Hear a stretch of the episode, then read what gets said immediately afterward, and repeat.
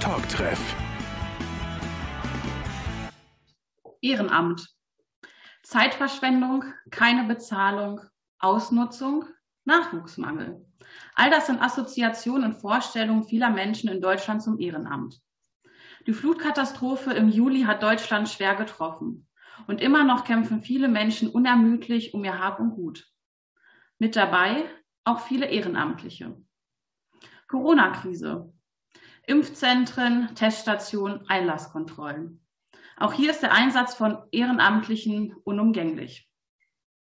Heute möchte ich mit Ihnen hinter die Fassade gucken und schauen, was das ehrenamtliche Engagement wirklich ausmacht und warum sich Menschen in ihrer Freizeit freiwillig für andere oder eine bestimmte Sache einbringen.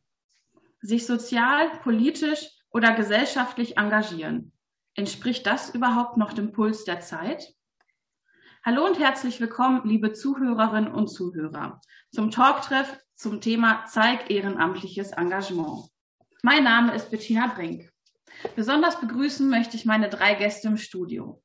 Anwesend ist heute Anna-Marie Hermsdorf. Sie engagiert sich schon ihr halbes Leben im Ehrenamt und arbeitet nun hauptamtlich im Verein Freizeit ohne Barrieren als Projektmanagerin.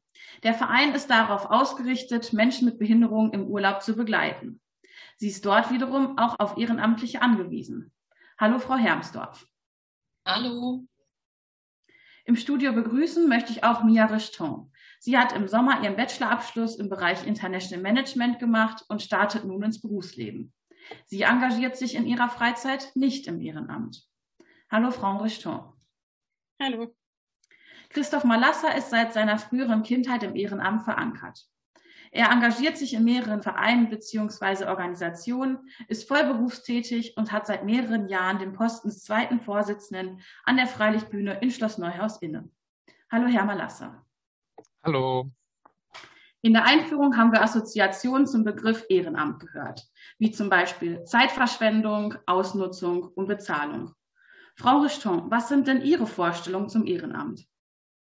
Ja, meine Vorstellungen zum Ehrenamt sind auf jeden Fall, dass man sich eben natürlich mit Herz und Blut ähm, von der Zeit her eben engagiert in verschiedensten Organisationen, die vielleicht eben kirchlich betreut werden oder eben einfach ja, gemeinnützig aufgebaut sind und ja, man sich da einfach bereit erklärt, seine Zeit da eben unbezahlt rein zu investieren. Frau Hermsdorf, Sie engagieren sich schon Ihr halbes Leben in verschiedenen Bereichen. Was haben Sie denn bis jetzt alles schon gemacht? Gestartet habe ich mit den Pfadfindern. Da bin ich durch meine Mutter da so reingerutscht. Dann, als ich mein Studium angefangen habe, bin ich zu zweierlei gekommen. Einmal zu dem Klettern und dem Begleiten von Kindern auf diese Kompetenz hin, dann beim DAV und dann aber auch beim Freizeit- und Barrierenverein habe ich angefangen, durch Freunde Menschen mit Behinderungen in Urlauben zu begleiten. Was macht denn das Ehrenamt für Sie so besonders? Warum engagieren Sie sich freiwillig? Ich finde es super spannend, weil ich persönlich habe ja Jura studiert und das jetzt nicht so wirklich was mit Menschen, also jedenfalls nicht in dem sozialen Aspekt. Und ich habe durch meine ganzen Ehrenämter beziehungsweise durch die Ehrenämter, die ich gemacht habe, super viele Aspekte kennengelernt, die ich sonst niemals hätte kennenlernen dürfen und habe da hinaus, gerade auch was die Pfadfinderzeit, also mit meiner ganzen Kindheit und Jugend äh, in Verbindung ist, sehr, sehr viele Sozialkompetenzen gelernt, die ich glaube, also ich kann es ja nicht anders überprüfen, nicht so in der Vielzahl gelernt hätte, wie wenn ich nur schulisch unterwegs gewesen wäre und kaum etwas in Vereinen gemacht hätte. Deswegen finde ich, das ist eine Bereicherung, vielleicht nicht im Hinblick meines Jobs, obwohl jetzt vielleicht schon, aber einfach so auf diese Soft Skills, wie man jetzt ja auch sagt, halt dahingehend hat es sehr, sehr viel gebracht. Herr Malassa, sehen Sie das ähnlich? Tatsächlich ja. Für mich ist der wichtigere Kern der Sache auch noch ein anderer. Für mich geht es so ein bisschen um Lebensinhalt, um Sinnhaftigkeit im Leben zu haben. Frau Hemsterfass hat das ja angesprochen mit ihrem Jurastudium. Bei mir ist es ein bisschen der Job, der ist sehr bürolastig, sehr bürokratisch oft und gibt wenig so dieses Gefühl, abends schlafen gehen zu können und zu sagen, hey, ich habe irgendwas Sinnvolles mit meinem Leben, mit meiner Zeit angefangen. So dient der Job halt quasi zum Geldverdienen und ich suche mir in meiner Freizeit dann halt das, wo ich sagen kann, hey, ich gebe irgendwem anders was mit oder ich mache halt tatsächlich dann irgendwas Sinnvolles für die Gesellschaft. Wo engagieren Sie sich denn aktuell? Das sind im Grunde zwei Dinge. Das ist einmal ähm, eine Freilichtbühne, ein Verein hier im Ort, wo tatsächlich es viel darum geht, den Verein zu leiten, aufzubauen, verschiedene Bereiche zu gucken, wie kann das Ganze quasi im Laufen, so eine Saison zu strukturieren. Und der zweite Punkt ist hier bei uns in einer katholischen Gemeinde. Da geht es um Jugendarbeit, um wie kann ich Kindern was anbieten, eine Nachmittagsbeschäftigung geben oder eine Wochenendbeschäftigung tatsächlich. Sie sind gerade schon kurz auf Ihre Tätigkeit als zweiter Vorsitzender an der Freilichtbühne eingegangen. Was gehört da zusätzlich zu Ihren Aufgaben? alles. also es ist tatsächlich so, dass ich angefangen bin als kleiner Dötz, also als kleines Kind an der Freilichtbühne und habe da eine sehr tolle und eine sehr erfüllte Kindheit erlebt in verschiedenen Bereichen, überall reingeschnuppert. Und das, was sich halt die letzten Jahre für mich rauskristallisiert hat, war, dass ich genau das halt auch allen anderen Kindern, die halt jetzt gerade im Verein sind, ermöglichen möchte. Also so etwas wie Rahmenbedingungen zu schaffen, dass eine Inszenierung stattfinden kann, aber auch einfach nur quasi den Kindern, Jugendlichen, den Mitgliedern im Verein wirklich dieses Gefühl zu vermitteln, hey, ich habe da eine tolle Beschäftigung am Wochenende, hey, ich kann da etwas Sinnvolles auch vorbereiten im kulturellen Bereich einfach. Sie sind voll berufstätig. Wie schaffen Sie es denn, neben der Arbeit noch so viel Zeit fürs Engagement aufzubringen? Kommen da andere Bereiche vielleicht nicht zu kurz? Vielleicht ist das so? Also vielleicht kommen die tatsächlich zu kurz. Ich weiß es nicht genau. Also ich habe nie wirklich irgendwie groß andere Bereiche gehabt. Also das, was ich merke, ist, dass bei meinen Kollegen oder Kolleginnen oder auch bei denen, die mich jahrelang begleitet haben, da kommt irgendwann so dieser Familienfaktor. Ne? Man kriegt ein Kind oder man baut ein Haus zum Beispiel. Ja, das ist ein Bereich, den gibt es bei mir nicht. So, das heißt, ich bin ja voll berufstätig, aber im Grunde ist es das. Also ich habe keine Frau, keine Kinder. Das mag irgendwie für den einen oder anderen so ein bisschen befremdlich sein, aber für mich ist es halt genau das, diese Freilichtbühne dann zu so einer Ersatzfamilie wird. Ja, also wir haben jetzt da ein Bauprojekt, also baue ich mein Haus quasi da, so, ja. Und wenn ich halt extern über das ganze Projekt spreche oder überhaupt über die Inszenierung, dann regelt ich auch gerne mal so umgangssprachlich von meinen Kindern. Also es ist quasi so ein Familienersatz, ich will nicht sagen, es fehlt irgendwas oder es kommt mir irgendwas zu kurz. Es ist halt vielleicht einfach nur nicht so ein Leben, wie man das halt, ich sag mal, dieser normale Standard quasi irgendwie so in seinem Kopf hat. Viele Kinder und Jugendliche in Deutschland engagieren sich schon in jungen Jahren.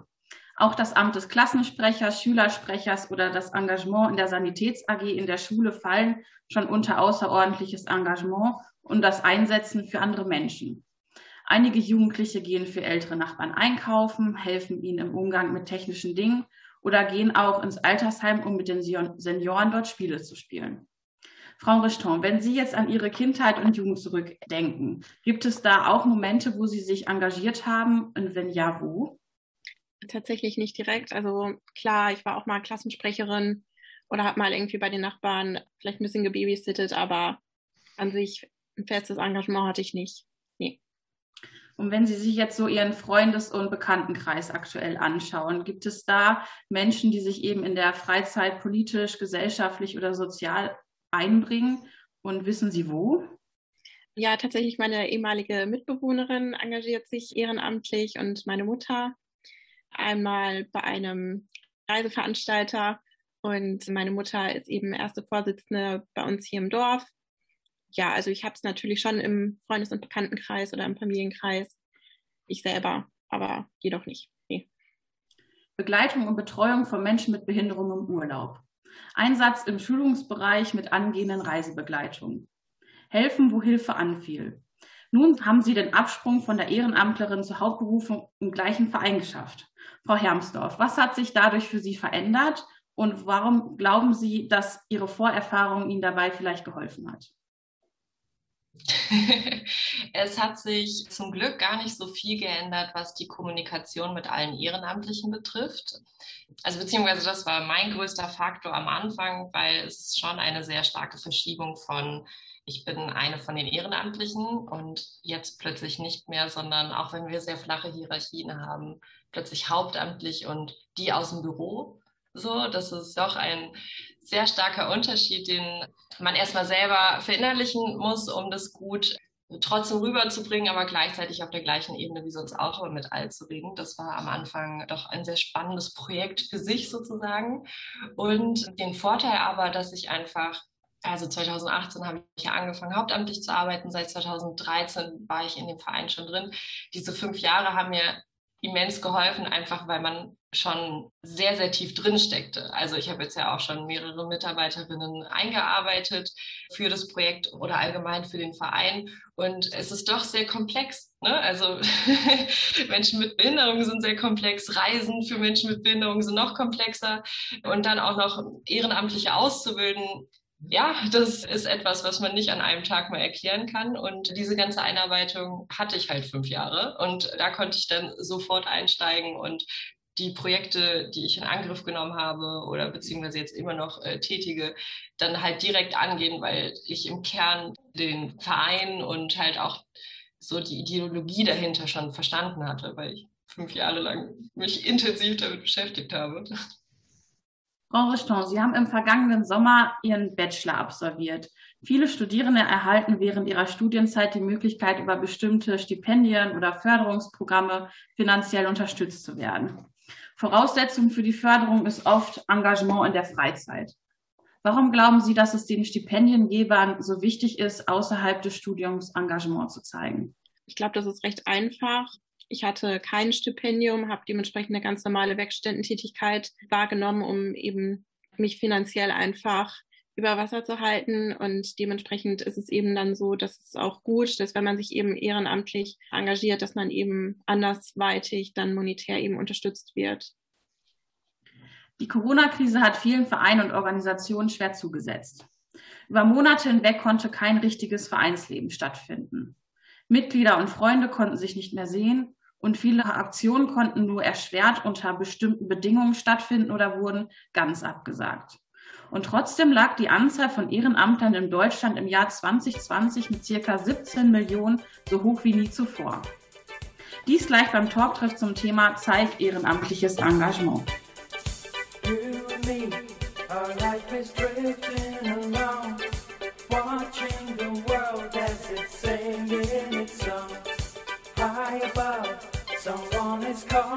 to me.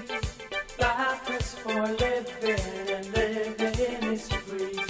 You to me are like the sun in the sky. See how you fly, you have wings of your own. You and me, our love will last without end.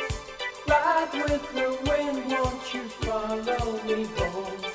Turn around and see the circles we spin and we're taking our chances on where we begin. Up above, the rain is falling on me. Life is for living and living is free. You to me are like the sun in the sky. See how you fly, you have wings of your own.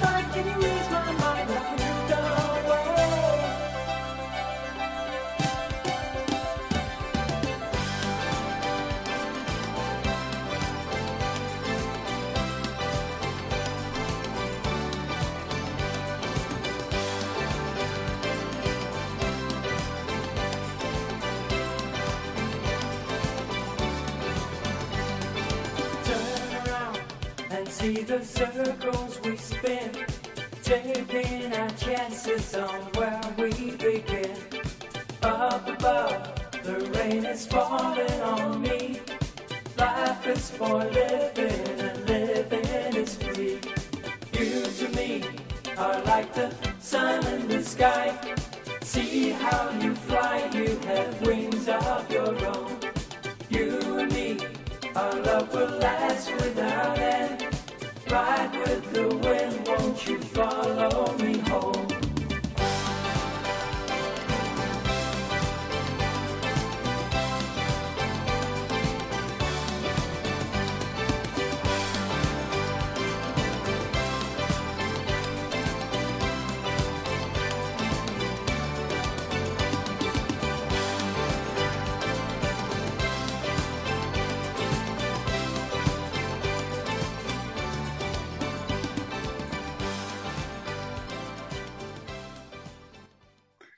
bis 59 Jahre.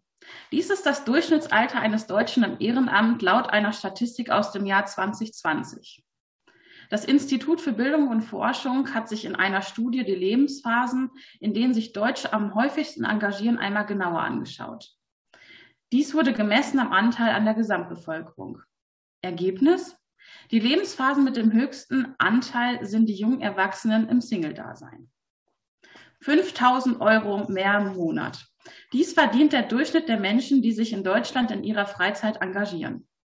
18 Stunden im Monat. So viele Stunden verbringt eine Person in NRW durchschnittlich für das Ehrenamt im Monat.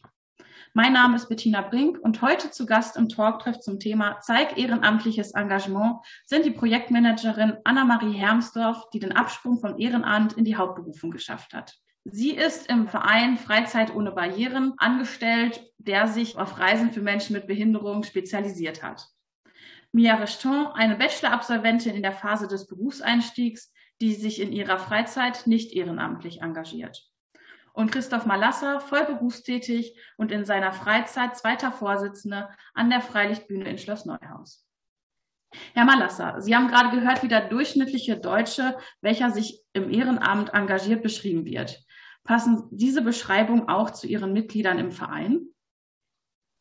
Ich glaube tatsächlich, dass das in unserem Verein gar nicht passt. Also ich glaube, dass schon, wenn man einmal so, ich sag mal, Blut geleckt hat, dann bleibt man schon relativ lange da. Aber der Verein besteht vorrangig aus Familien und Familienbanden. Also es ist so, dass da jetzt nicht viele ältere Single oder mittelalte Singles tatsächlich sind, sondern es ist eher, dass halt eine ganze Familie, also sprich Kinder, Eltern, manchmal auch Großeltern, also komplette Bandbreite dahin kommt und die fangen dann halt auch gemeinsam da an, quasi tätig zu werden. Und die gehen dann auch gemeinsam irgendwie. Also bei mir selbst war es auch so, ich bin mit meiner Schwester angefangen. Meine Schwester ist mittlerweile nicht mehr da, aber ich und meine Eltern sind da noch aktiv. Aber dieses typische Bild würde ich da jetzt eher nicht sehen, tatsächlich.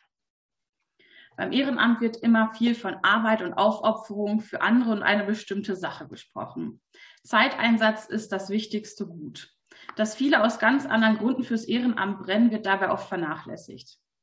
Wie kann ich mir denn Ihr Vereinsleben so vorstellen außerhalb vom normalen Proben- und Aufführungsbetrieb? Wie man sich halt so einen ja, ich weiß nicht, wie man sich vielleicht so einen Schrebergarten am ehesten vorstellt. Also es, zu dem Verein gehört halt ein Grundstück, ein ziemlich großes Grundstück und dieses Grundstück wird auch vom Verein selbst bewirtet. So, das heißt, ne, wenn Unkraut gejedet werden muss, dann macht das die Vereinsmitglieder. Dementsprechend kann man aber halt auch auf dem Grundstück verschiedene Sachen machen. Also man kann im Sommer einen Pool da drauf bauen und kann halt diesen Pool nutzen. Man kann gemeinsam sich halt ans Lagerfeuer setzen. Ähm, hinter dem Vereinsgelände fließt ein Fluss, da kann man seine Füße ins Wasser halten. Es gibt ein Gebäude, in dem geprobt wird normalerweise, aber da kann man natürlich auch einen Beamer hinstellen und kann mit dem Beamer gemeinsam irgendwelche Filmeabende machen.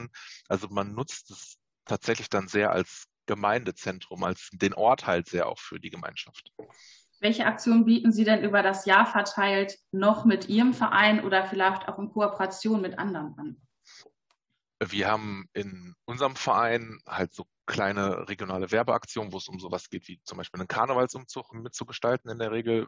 Dann gibt es sowas wie mit lokalen Partner, anderen Vereinen, eine Kanu-Tour haben wir jahrelang regelmäßig angeboten, wo man dann sagt, okay, wir fahren halt gezielt zu einem, zu einem Kanu-Verein, einem befreundeten und machen dann eine Kanu-Tour. Es gibt aber auch von den Freilichtbühnen in Deutschland sehr, sehr viele. Und die, die sind in einem Verband gebündelt und dieser Verband bietet dann auch Verbandsaktivitäten an. Das heißt, man trifft sich dann zu einem Teenie-Camp, zu einem Jugendcamp, zu einem Fortbildungscamp einmal im Jahr. Meistens so, das sind dann Größenordnungen zwischen ja, so 200 bis 400 Jugendliche, die sich dann an einem Ort irgendeiner ausrichtenden Freilichtbühne treffen und da dann gemeinsam halt eine Fortbildungsveranstaltung begehen. Frau Hermsdorf, bietet der Verein, in dem Sie tätig sind, allgemein auch etwas für Ihre Mitglieder an, sei es Fortbildung oder eben Aktionen, um die Menschen im Verein näher zusammenzubringen und gegebenenfalls eben auch an den Verein zu binden?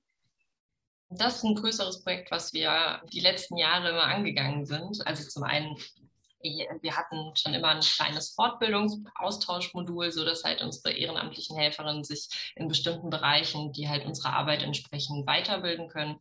Das bauen wir gerade auch noch mehr aus, weil wir immer wieder hören, dass die Leute immer mehr wissen wollen, was wir auch immer unterstützen wollen. Und wir hatten es eigentlich auch schon letztes Jahr geplant, aber aus den Corona-Gründen mussten wir das ausfallen lassen. Haben wir aber dieses Jahr erfolgreich eine große Party veranstaltet, so dass man halt auch ja, es war eine Grillparty, aber so, dass man halt sich mehr austauschen kann, vor allem auch mal Leute in einem anderen Umfeld sehen kann, eben nicht im Getöse, im Ehrenamt direkt, sondern halt sich auch mal im ganz anderen Umfeld erleben kann. Und das versuchen wir immer weiter auszubauen. Das ist aber nicht so ganz einfach, muss man sagen. Aber wir sind halt auch nicht lokal verankert, sondern eher deutschlandweit. Und dann ist dieses was äh, eben gerade ja so wunderschön erzählt wurde, mit dann kann man einen Pool aufbauen und also ist es bei uns leider nicht so richtig möglich, obwohl mir da auch schon ziemlich das Herz aufgeht.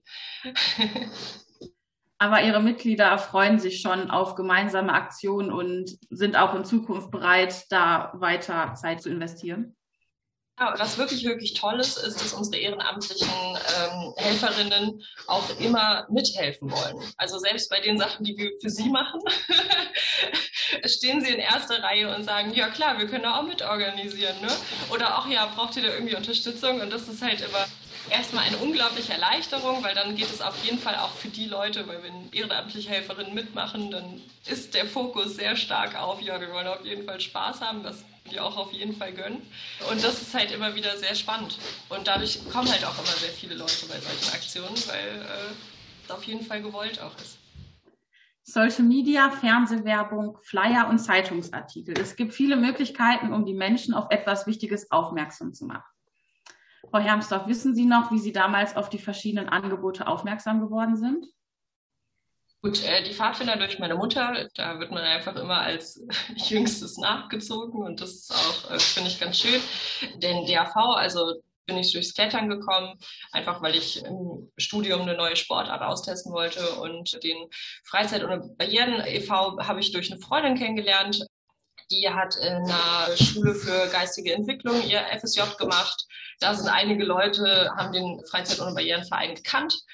Dann brauchte sie jemanden auf ihrer Reise und ich bin spontan eingestiegen und hatte eigentlich nicht so viel Ahnung, was mich da erwartet durch meine Freizeiten halt im Pfadfinderbereich meinte sie, es wird exakt so, nur dass die Leute eine Behinderung haben. Und ungefähr so war es auch. Und dann bin ich geblieben. In Ihrer Position als Projektmanagerin sind Sie ja selbst auf Ehrenamtliche angewiesen. Welche Kanäle nutzen Sie denn da, um Aufmerksamkeit zu erregen? Wir nutzen einmal die sozialen Medien, einfach weil das eine sehr gute Streuung hat. Dann nutzen wir aber auch lokale Medien wie Print und auf unserer Internetseite, aber das hat jetzt nicht so ein gutes Rating. Frau Richton, Sie haben nun einige Beispiele gehört, wie Vereine versuchen, ihre Mitglieder zu halten und sie zu motivieren. Sprechen die Aktionen Sie als Außenstehende an und wenn nicht, was fehlt Ihrer Meinung nach, um Sie oder andere eben zu motivieren? Ja, für meine Lebenssituation spricht es mich eben einfach nicht an, weil ich eben bis vor kurzem Vollzeit studiert habe, Teilzeit gearbeitet habe, da ist man schon bei einer guten 60-Stunden-Woche. Und auch jetzt, wenn ich 40 Stunden plus arbeite, mich eben neu einarbeite für den Berufseinstieg, sehe ich da gerade keine Berührungspunkte, vielleicht noch ein Ehrenamt, was eben dann auch mit 20 Stunden circa, wie eben genannt wurde, im Monat eben auch noch mal schnell mal auf dem Konto irgendwie einschlägt.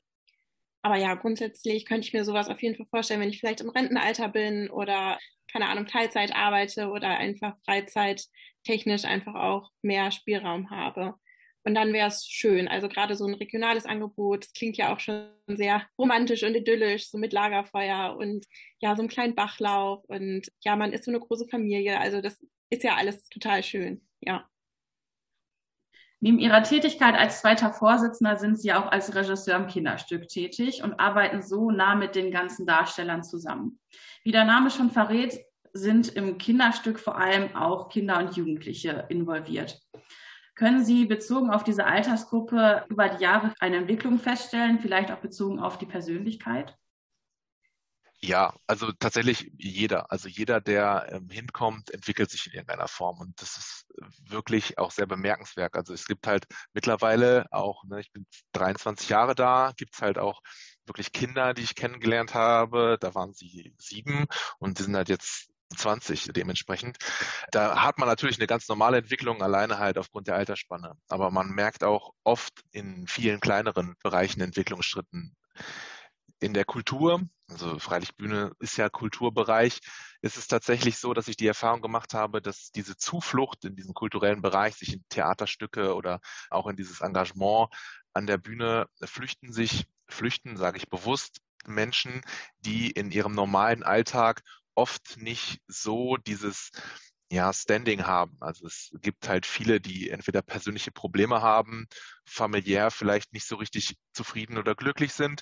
Die suchen halt quasi eine neue Heimat und bewusst auch eine neue Familie. Und die kommen oft sehr eingeschüchtert, zurückhaltend hin oder kommen halt auch andersrum sehr polternd. Das ist dieses typische, ne, als Schutz gehe ich erstmal polternd irgendwie in diese ganze Geschichte rein. Und gerade bei denen merkt man dann sehr schnell dieses Charakterswitch von, hey, wie komme ich denn eigentlich in einer Gruppe klar von Gleichgesinnten? Ne? Der eine blüht mehr auf, indem er halt aus sich rauskommt, weil er mal eine größere Rolle spielt, dadurch Zuspruch, positives Feedback in seinem Leben bekommt. Der andere wiederum bekommt halt von der Gruppe dann aber auch mal durchaus auf den Deckel etwas für Sachen, die er macht oder die er aber vielleicht nicht machen sollte, weil das halt die anderen auch verletzen kann. Und der hat da vorher nicht so drüber nachgedacht. Und so entwickelt sich tatsächlich jedes Kind charakterlich in der Regel sehr stark, ja. Und wie war das für Sie damals, mit verschiedenen Generationen zusammenzuarbeiten, früh Verantwortung zu übernehmen? Glauben Sie, das hat Sie bis heute geprägt? Ja, definitiv. Ich war relativ früh schon jemand, der sehr eigenständig, also sich sehr schnell auch von meinen Eltern irgendwie was machen, wollte ich halt weg und wollte so mein eigenes Ding halt machen und war dann auch tatsächlich, der Verein ist halt auch so groß, dass ich jetzt nicht die ganze Zeit an der Bühne mit meinen Eltern halt rumgelaufen bin. Aber auch ich habe diese Entwicklung durchgemacht. Ne? Ich war früher auch ein sehr ähm, lautes Kind, ja, und musste halt für mich dann erstmal lernen, hey, wo ist es besser, vielleicht auch so ein bisschen mehr in Richtung, ich gucke mir erstmal das an, analysiere die Situation und das hat mich schon sehr geprägt. Also ich wäre ohne dieses Ehrenamt ein komplett anderer Mensch. Und ich behaupte sogar, ohne dieses Ehrenamt wäre ich wahrscheinlich ein sehr viel schlechterer Mensch geworden, tatsächlich, ja. Der heutige Talktreff handelte vom Ehrenamt in Deutschland. Meine Gäste sprachen darüber, wo sie sich einbringen, wie sie ihre Mitglieder entsprechend motivieren und welche Aktion sie dazu bringen, dem Verein länger treu zu bleiben. Zeitverschwendung, keine Bezahlung, Ausnutzung. Die Gäste im Studio haben gezeigt, dass Ehrenamt durchaus Spaß machen kann, die eigene Persönlichkeit gestärkt wird und gelernt wird, Verantwortung und für sich und andere zu übernehmen. Sollte es deshalb vielleicht heißen, Ehrenamt Gemeinschaft, Lernen fürs Leben, Entwicklung und gemeinsam Spaß haben. Liebe Zuhörer und Zuhörerinnen, dies war der Talktreff zum Thema Zeig ehrenamtliches Engagement. Ich hoffe, wir konnten Ihnen die Welt des Ehrenamts ein wenig näher bringen und vielleicht finden ja auch Sie noch Ihre passende Beschäftigung, um sich sozial, gesellschaftlich oder politisch in Deutschland einzubringen. Bedanken möchte ich mich an dieser Stelle bei Anna-Marie Hermsdorf für ihre Zeit und Einblicke in ihre Tätigkeiten. Vielen Dank, dass Sie heute bei mir im Studio waren. Kein Problem. Mia Reston, auch bei Ihnen bedanke ich mich, dass Sie heute Ihre Meinung zum Thema Ehrenamt mit den Zuhörern geteilt haben. Danke, dass Sie hier waren. Ja, vielen Dank fürs Zuhören. Christoph Malasser hat uns heute aus seinem Vereinsleben und dem Arbeiten im Vorstand und als Regisseur erzählt. Vielen Dank, dass Sie heute im Studio zu Gast waren. Sehr gerne. Dies war der Talktreff zum Thema Zeig ehrenamtliches Engagement. Vielen Dank für Ihre Aufmerksamkeit. Schalten Sie auch das nächste Mal wieder ein, wenn es heißt Talktreff. Mein Name ist Bettina Brink. Tschüss und auf Wiederhören. Such a feeling's coming over me. There is wonder in most everything I see. Not a cloud in the sky, got the sun in my won't be surprised if it's a dream. Everything I want the world to be is now coming true, especially for me. And the reason is clear it's because you are here. You're the nearest thing to heaven that I've seen. I'm on the top of the world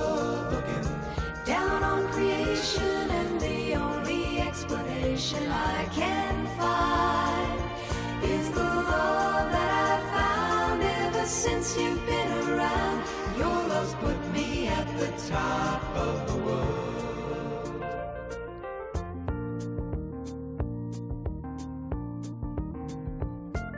Something in the wind has learned my name, and it's telling me that things are not the same. In the leaves on the trees and touch of the breeze, there's a pleasing sense of happiness for me. There is only one wish on my mind. When this day is through, I hope that I will find that tomorrow will be just the same